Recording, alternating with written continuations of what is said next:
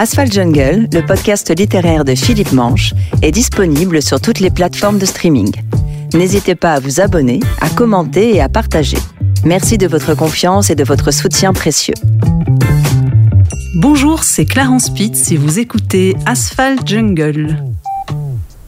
On est en freestyle, donc vraiment. D'accord. Voilà, ce sera monté, on vous envoie. Ah oui, donc comme ça, je vais être obligée de me réécouter. Et ça, vous, Barbara Bell adorait se réécouter, donc j'imagine que vous aussi. Ah, je, je déteste. Mais même moi. C'est vrai? Clarence Pitts, merci de nous recevoir dans votre petit nid de Villevorde, je le dis pour euh, nos amis français, québécois et suisses qui nous écoutent. Donc c'est une commune néerlandophone Oui. dans le Brabant flamand, à une vingtaine de kilomètres de Bruxelles. On est vraiment juste à côté, oui. Et donc, c'est vrai, je pense, sans rien révéler, donc vous avez une, ce qu'on peut appeler une tribu, vous avez quatre enfants, vous vivez ici avec votre, votre époux. C'est une maison assez grande, comment vous la décririez? Alors, c'est une maison assez particulière. C'est une maison des années 30. En tout cas, l'avant date des années 30. Et ici, l'arrière qui était rénové, c'était une porcherie qui était réaménagée. Donc, c'est pour ça qu'on a ces petites euh, voûtes. C'est très, très agréable. On est à côté de Bruxelles, à côté de Villevorde de Grimbergen, dans un écrin de verdure. Et euh, on a une paix euh, totale. Alors, on va regagner votre bibliothèque et en même temps, je vois, il y a beaucoup de masques africains, peintures africaines. Alors, il y a un de vos romans qui se passe au Mali. J'ai Oui. repéré là-bas une petite statuette de Bali ou de Jakarta, parce que vous Aussi. avez aussi un roman qui se déroule euh, dans cette partie du globe. Oui, Meurs mon ange se passe à, à Java, à Bali et à Sulawesi. Je m'inspire en fait des lieux quand j'écris un, un livre. Et, euh, et Bali m'a fortement inspirée parce que je trouve que c'est une île vraiment où on se sent bien, en sécurité. En fait, il ne se passe quasiment jamais rien. Il y a très peu de criminalité, des petits vols à la tire, c'est tout. Et je me suis dit que j'avais envie d'exploiter un Bali loin des plages paradisiaques, beaucoup plus noires, et d'inventer euh, des, des meurtres, des crimes, un tueur en série terrible qui décapite euh, des, euh, des Balinais. Oui, ça, on va en parler, parce que c'est vrai Oui. que vous, euh, quand on lit vos romans, c'est assez physique, c'est assez éprouvant. Ah oui, alors je n'éprouve pas le lecteur, mais je, moi non plus, je ne l'éprouve enfin, Vous je ne vous épargnez pas. Alors, on est devant votre bibliothèque. Alors, dans le grand salon, on était tout à l'heure, c'était beaucoup de romans noirs. D'ailleurs, des, des Oui. gens qu'on a déjà reçus chez Asphalt Jungle, Franck Tillier, Barbara Abel. Mhm. Ça, c'est votre cam comme Exactement. lectrice. C'est ma cam. Ouais. C'est ma cam depuis, euh, et je pense que c'est depuis que je suis petite ou à peu près, ou en tout cas très jeune, euh, adolescente. hein. J'ai commencé à lire des thrillers, je devais avoir 12 ans, c'était les, les Stephen King, les Mary Higgins Clark aussi, euh, je piquais les Mary Higgins Clark de ma mère. Et, et voilà, j'adorais ça, mais même hein, tout ce qui est film euh, d'horreur, euh, les fameux films d'horreur des années 80 aussi, j'étais très John très fan. Carpenter, Wes j'ad- Craven. Ah ouais, j'adorais, j'adorais. J'étais vraiment, ouais, j'avais même pas 10 ans, je regardais déjà les, des films comme ça, donc. Et euh, vos parents vous laissaient regarder euh, Christine de Carpenter? C'est vrai? Ils me laissaient enfin, regarder des films. Alors, il y a un moment, je crois que je devais avoir 12 ans. C'était même un rituel chez mes grands-parents. Il y avait le, on diffusait à la télé le film d'horreur du vendredi soir avec Les Dents de la Mer, euh, L'Exorciste. Et avec ma sœur, c'était vraiment un moment, on adorait ça. Toute la semaine, on y pensait. Notre vendredi, euh, sur les genoux des grands-parents, on allait se faire peur. Donc, euh, Et l'exorciste, vous l'avez vu à quel âge? Oh, j'étais aussi assez, assez jeune. je pourrais plus dire exactement, mais j'étais très, très jeune ado. hein. Franck Tillier, c'est quand même un, un phare pour les- l'autrice que vous êtes, dans le sens qu'il parvient à conjuguer, ce qui est peut-être un point commun que vous avez avec lui, beaucoup de recherche, il y a beaucoup de travail en amont. Il y a beaucoup de travail en amont, mais sur des thèmes qui sont totalement différents euh, des miens. Il y a Absolument. quelque chose de beaucoup plus scientifique hein, chez, chez Franck. Chez moi, c'est beaucoup plus anthropologique, mais, mais j'adore ce qu'écrit Franck. Et, euh, Franck, c'est une valeur sûre, en fait. On est sûr que quand on va ouvrir un Franck Tillier, on va passer un, un bon moment. Et un moment intéressant, en plus. Claude Lévis-Strauss, Triste Tropique, Triste tropique, oui. Je trouve que c'est un livre... euh, solide. solide et d'une mélancolie euh, absolue. Donc je le trouve magnifique. Déjà la plume de Claude Lévi-Strauss, elle est, elle est superbe.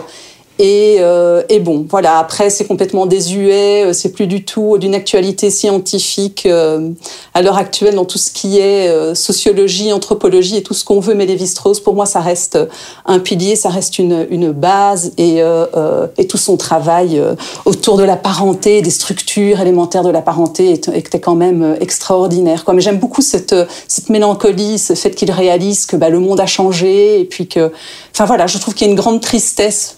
Et j'adore en plus au niveau littéraire ce phrasé magnifique. Euh. Donc oui, je, l'ai relu d'ailleurs il n'y a, pas, euh, il a pas tellement longtemps. Je vois deux romans de Caril Ferret. Oui, alors il y a L'aide et on a Okavango. Okavango, vous qui adorez l'Afrique. Exactement, je me suis dit que ce livre allait être fait pour moi et je viens de terminer euh, L'aide qui est qui est un roman euh, exceptionnel euh, au niveau de la documentation. Enfin, euh, moi, j'adore les, ah les, romans documentés. Et là, je dois dire qu'il excelle dans cet art-là. Et donc, oui, j'ai commencé au Cavango. J'ai la, la, vilaine habitude, on va dire ça comme ça, de lire plusieurs livres à la fois. Parce que parfois, il me faut un format poche pour mettre dans mon sac à main. Et normal. normal. Voilà. Et puis là, j'en ai commencé. c'est un livre de Benjamin Hoffman qui est un auteur américain qui est prof euh, à Yale. Je ne le connais pas. Bah, il a écrit euh, L'île de la Sentinelle. Et en fait, je suis en train de faire des recherches sur cette île pour un futur thriller. Et donc, son livre m'a intrigué. Moi aussi, c'est de la littérature euh, blanche, hein, rien à voir avec les thrillers. Mais c'est pour ça que j'ai mis un peu de côté Cavango. Mais je vais le reprendre.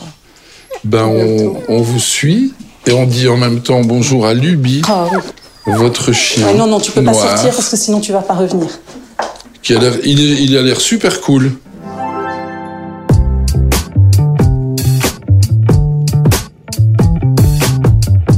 Si l'on en juge par les informations glanées sur le net, Clarence, vous avez dirigé le casier de Bruxelles avant de changer de cap et de devenir prof d'anthropologie et d'histoire de l'art.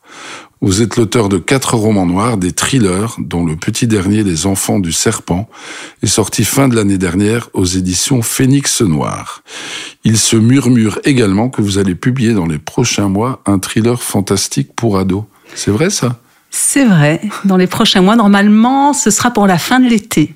C'est un nouvel exercice. J'imagine on n'écrit pas pour les ados comme on écrit pour les adultes. Ah, c'est un gros défi pour moi, hein, parce que mes livres pour euh, bah, pour adultes, mes thrillers, ils sont quand même très très noirs. Donc là, j'ai dû euh, prendre sur moi pour euh, édulcorer tout ça. Mais mais c'est un très chouette exercice. J'ai fini l'écriture tout début janvier, j'ai déjà reçu les premières remarques de mon éditrice et j'ai du pain sur la planche.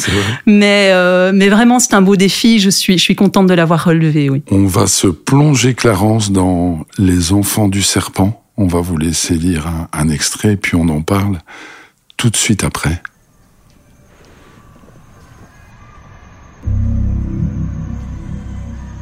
Gloria serre fort le corps inerte de Fiona et prie pour que Benjamin soit sain et sauf.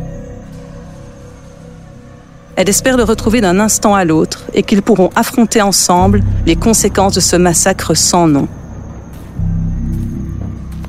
Elle pleure sans larmes, remercie le ciel lorsqu'elle parvient enfin à destination. Quelques lampes torches et autres lumières d'appoint éclairent faiblement la place du village.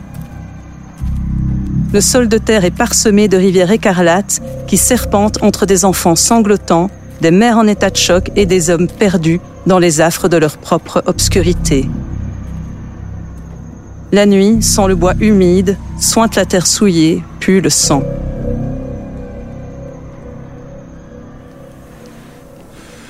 Alors effectivement, si vous n'avez pas lu Les Enfants du Serpent, vous pouvez légitimement vous demander euh, où ça se situe. Alors c'est un thriller hautement addictif, pour reprendre une expression éculée, qui se passe entre Matongué et le Congo, la région du Kivu. Vous abordez l'Afrique sous un angle, en tout cas inédit ou rarement présent dans les littératures, c'est-à-dire le, vous rendez hommage quelque part au corps des femmes utilisées comme arme de guerre. Oui, est-ce que je rends hommage ou est-ce que je dénonce Ou est-ce que vous dénoncez? Euh, alors rendre hommage à toutes ces femmes, je crois qu'on devrait tous le faire parce que ce sont les, je crois que ce sont les personnes les plus courageuses euh, au monde. Euh, dénoncer, je crois que c'est ce qu'on devrait tous faire aussi, ou en tout cas avoir conscience de ce qui se passe euh, là-bas. C'était un peu un, un, de mes buts quand j'ai écrit ce, ce, livre, c'était vraiment cette cette prise de conscience. Imaginez qu'on se rencontre dans le train Villevorde-Bruxelles, par mmh. exemple et puis euh, qu'on papote un petit peu. Tiens, vous faites quoi? J'écris des bouquins. Le, votre dernier s'appelle comment? Les enfants du serpent. Ça parle de quoi? Alors, les enfants du serpent racontent l'histoire de Gloria et Fiona. Gloria et Fiona habitent dans un village euh, situé au Kivu, à l'est de la République démocratique du Congo. Leur village est attaqué par une milice euh, qu'on appelle les arracheurs et qui sévit dans, dans la région. Et elles sont les seules rescapées de cette attaque, mais elles ont vécu le pire. Massacre, un massacre. Euh, un massacre. Donc les femmes sont, sont violées, les fillettes aussi, devant les maris. Enfin, c'est assez, assez terrible. Et elles parviennent à, à s'échapper. Donc euh, elle, euh, c'est Gloria qui va porter sa fille et qui va s'encourir à travers la forêt. Elle arrive donc euh, finalement dans un dans un dispensaire où elle va être soignée par un médecin qui va euh, qui va le soigner et qui va soigner sa fille aussi. Mais elles sont vraiment euh, meurtries et blessées aussi bien dans leur corps que ben, que dans leur esprit. Et elles doivent se reconstruire. Et alors cinq ans plus tard, euh, Carol Jacobs, qui est mon flic récurrent, votre personnage récurrent, mon personnage récurrent est appelé euh, sur euh, une scène de crime. On a retrouvé euh, un homme d'origine africaine qui euh, a été passé à tabac, qui était complètement défiguré, mais aussi qui était énucléé. On le retrouve dans un caniveau à Matongé. Et euh, Carol Jacobs, euh, il connaît euh, l'histoire de Gloria et Fiona parce qu'il était au Congo à ce moment-là et que le médecin qui les a recueillis est un ami à lui. Il se rend compte que euh, cet homme qu'on retrouve à Matongé porte la signature de cette milice des arracheurs et euh, cette signature est euh, l'énucléation des, des hommes. Donc c'est lui qui va faire le lien en fait entre le passé et euh, le présent. D'où l'alternance dans votre roman de passé et de présent. Oui, surtout euh, qu'un de ces soldats qui a agressé euh, Gloria et Fiona était un casque bleu. Et ce casque bleu, il doit être jugé à Bruxelles dans les semaines qui suivent. Et là, Carl Jacobs se dit que c'est quand même un trop gros hasard que justement il y a un homme énucléé dans les rues de Quelques, à quelques semaines Exactement. Du, du procès. Et qu'on veut peut-être faire taire des témoins. On le disait tout à l'heure en faisant un petit clin d'œil à, à Franck Tillier. Il y a beaucoup de recherches en amont. Vous avez fait énormément de recherches. Alors je disais, il y a des passages qui sont euh, qui sont assez gratinés. Euh, Est-ce que vous êtes mis une limite euh, dans l'horreur? Est-ce qu'en tant qu'autrice, vous dites là, c'est déjà pas mal. Je vais un peu lever le pied. Été obligée d'édulcorer, parce que sinon ça n'aurait pas été possible. Par contre, euh, j'ai lu beaucoup de documentation qui était moins édulcorée, de mon moins édulcorée, pardon, que mon livre, et, et pourtant c'était plutôt bah, des essais.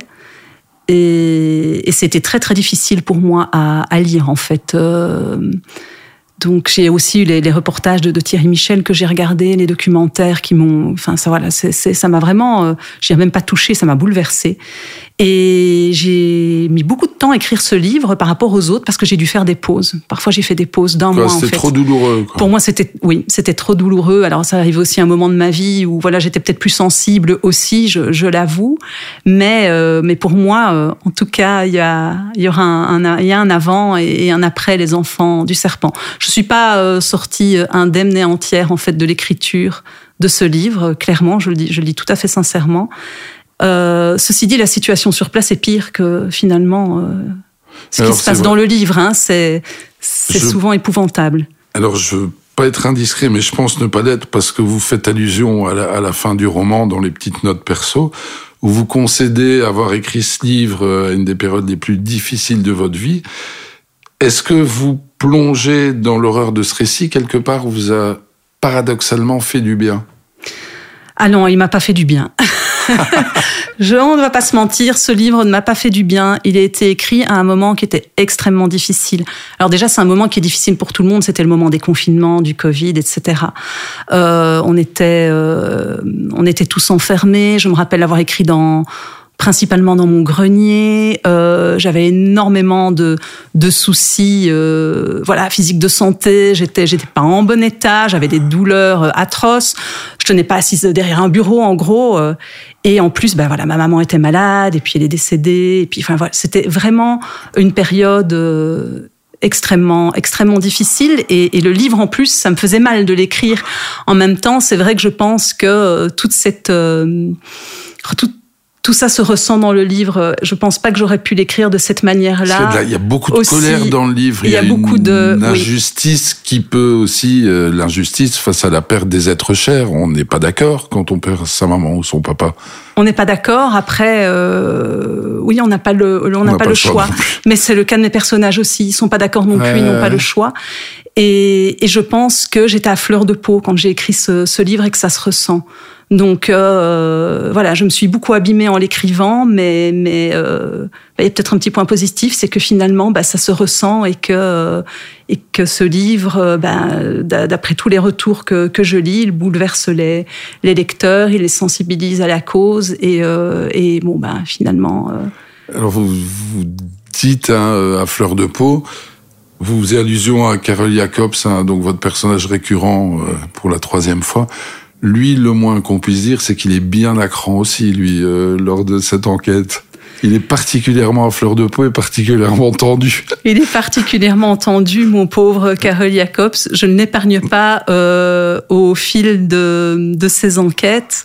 Et, euh, et, bon, je ne cache pas que, que j'aime beaucoup mon, mon personnage, que j'ai pris un malin plaisir à le, à le faire souffrir. C'est peut-être un peu par sadisme parce que je souffrais aussi. Je me suis sentie moins seule. Là, il ramasse. Hein. il ramasse. Et puis maintenant, euh, ben, je vais le mettre un petit peu au vert. Je pense que mon, mon prochain roman, euh, il ne sera pas présent. Je crois que voilà, j'ai envie euh, d'écrire à nouveau un one-shot comme je l'avais fait avec La parole du chacal. Mais, mais Carole Jacobs reviendra, c'est certain. Il va me manquer à un moment.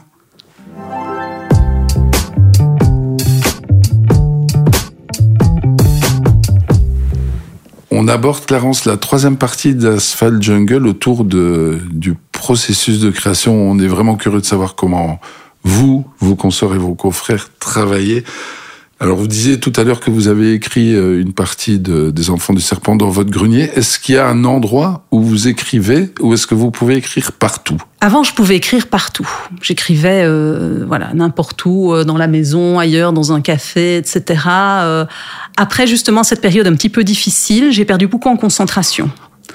Et maintenant, euh, j'ai besoin vraiment d'être euh, voilà, plus au calme, d'écrire toujours au même endroit. Et paradoxalement, je me suis installée là-bas dans le petit salon. Donc je suis, euh, je suis installée là. Mon mari travaille dans le bureau juste à côté. Les enfants ne sont pas là en journée. Et, euh, et j'écris là euh, au calme avec le chien qui passe. Parce que écrire vraiment en étant tout à fait isolé, ça a tendance à, à me déprimer. Est-ce que vous écrivez tous les jours, Clarence? Je n'écris pas tous les jours parce que je travaille encore à temps plein, je suis enseignante et euh, je donne cours le soir. Et quand je donne cours, par exemple, je consacre ma journée uniquement à ça. Anthropologie, hein, c'est ça. Hein je donne un cours d'anthropologie du tourisme, c'est passionnant. Euh, je donne des cours d'histoire de l'art aussi, dont un cours d'histoire de l'art non occidental. Et donc, pour revenir à l'écriture, ça veut dire que sur une période d'un mois, par exemple, vous cochez des cases, là, voilà, je sais pas, mardi, j'écris de 9 à 15, par exemple. Alors ça se passe pas tout à fait comme ça parce que j'ai quand même quatre enfants. Alors même s'ils sont grands, c'est vrai. Il y a toujours des aléas, maman, tu veux bien me conduire là, ou finalement il y a ci, il y a ça. Donc je peux pas vraiment me, me prévoir de plage horaire pour l'écriture. Il faut qu'à un moment je me lève et je me dise alors aujourd'hui, ils sont tous partis là, euh, c'est bon. Euh, là, je peux euh, consacrer ma journée à l'écriture, personne ne m'embête et je ne fais que ça. Ben là, par exemple, je sais que cet après-midi, je vais écrire. Est-ce qu'il n'y a pas un côté stimulant aussi C'est-à-dire quand vous écrivez pas tous les jours, là, par exemple, cet après-midi, vous allez allumer votre ordinateur et vous allez être un peu genre envie d'en découdre? Oui, et alors là, le piège, c'est que je suis tellement contente d'avoir un moment pour écrire qu'on ne sait plus m'arrêter. Et donc je me dis, il faut absolument que j'aille faire des courses. Et puis je me dis, non, mais là, ça va bientôt fermer. Ah oui, mais bon, quand même, en une demi-heure, ce sera peut-être plié, je pourrais peut-être les faire. Et puis finalement, je les fais pas, je les reporte au lendemain parce que là, je suis à fond dans l'écriture. Genre, vous pouvez écrire jusqu'à 2 heures du mat? Je peux écrire jusque 2, heures du mat. Ou alors, ben, là, par exemple, pendant les vacances de, de Noël, on est parti en Savoie. Et j'ai écrit du matin au soir. Donc, euh, vos enfants reviennent avec votre mari. Est-ce qu'ils vous demandent, tiens maman, t'as travaillé sur quoi? Fais-nous lire. Ou votre amoureux, ah, je, peux vite jeter un œil. Personne peut lire. Ah non, mais personne ne veut. je suis, je pense que ah, j'ai écrit solitaire à mort alors. Oui, et en fait j'ai commencé à écrire tard. Les enfants étaient déjà adolescents, et donc pour eux, je suis maman. Pour eux, je suis pas vraiment auteur. Ils regardent ça d'extrêmement loin, en fait, mes enfants. Pour eux, d'ailleurs, s'ils doivent me présenter à leurs copains, je suis leur maman et je suis prof. Ouais. Je suis pas, ils vont jamais me présenter en disant voilà, c'est maman, elle est, elle, elle écrit auteur. Des bouquins. Il y a Thémis, donc une de mes, une de mes jumelles qui, euh, quand euh, Les Enfants du Serpent euh, est sorti, qui a piqué un de mes exemplaires auteurs, elle ne me l'a pas dit. Et puis elle m'a envoyé un petit mot en me disant Maman, j'ai lu ton livre, tu m'as fait pleurer. En plus, oh. elle, ne lisait quasiment jamais. Elle l'a lu en, vraiment deux, trois jours. Et elle m'a dit, j'étais accrochée. Euh, et puis tu m'as fait pleurer, maman, c'est trop triste. Enfin, et ça m'a vraiment euh, bah, touchée parce que j'ai fait pleurer ma fille. Mais en plus, c'était la première fois qu'un de mes enfants lisait un de mes livres. Donc maintenant, elle, peut un peu euh, être, être fière de sa maman et dire, t'as vu, c'est ma maman qui écrit les bouquins.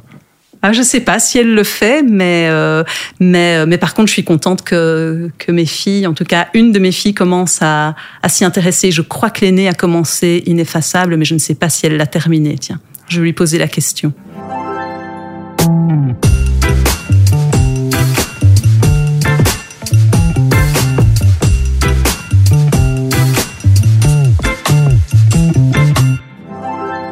Dernière partie, Clarence, beaucoup plus ludique. Quel est le premier livre que vous avez lu? Je pense que ça devait être Mon bel oranger de De Vasconcelos. Sans certitude, hein. il doit y avoir peut-être d'autres livres euh, moins connus. Euh, mais petite, j'étais beaucoup plus euh, bande dessinée.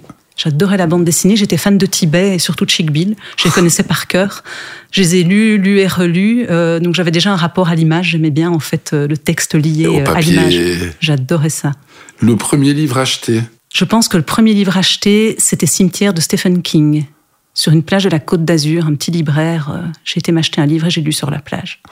Sous le soleil, c'est pas mal, un bouquin pareil.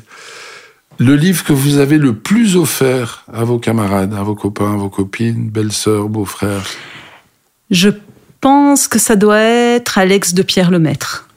Je trouve que c'est euh, le thriller, euh, le polar parfait, plein de rebondissements, une psychologie parfaite. Euh, donc oui, je l'ai en tout cas offert et surtout je l'ai conseillé à tout le monde, tous les amateurs de thriller et de polar qui ne l'avaient pas lu. Ils sont bien les polars de Pierre Lemaître. Hein.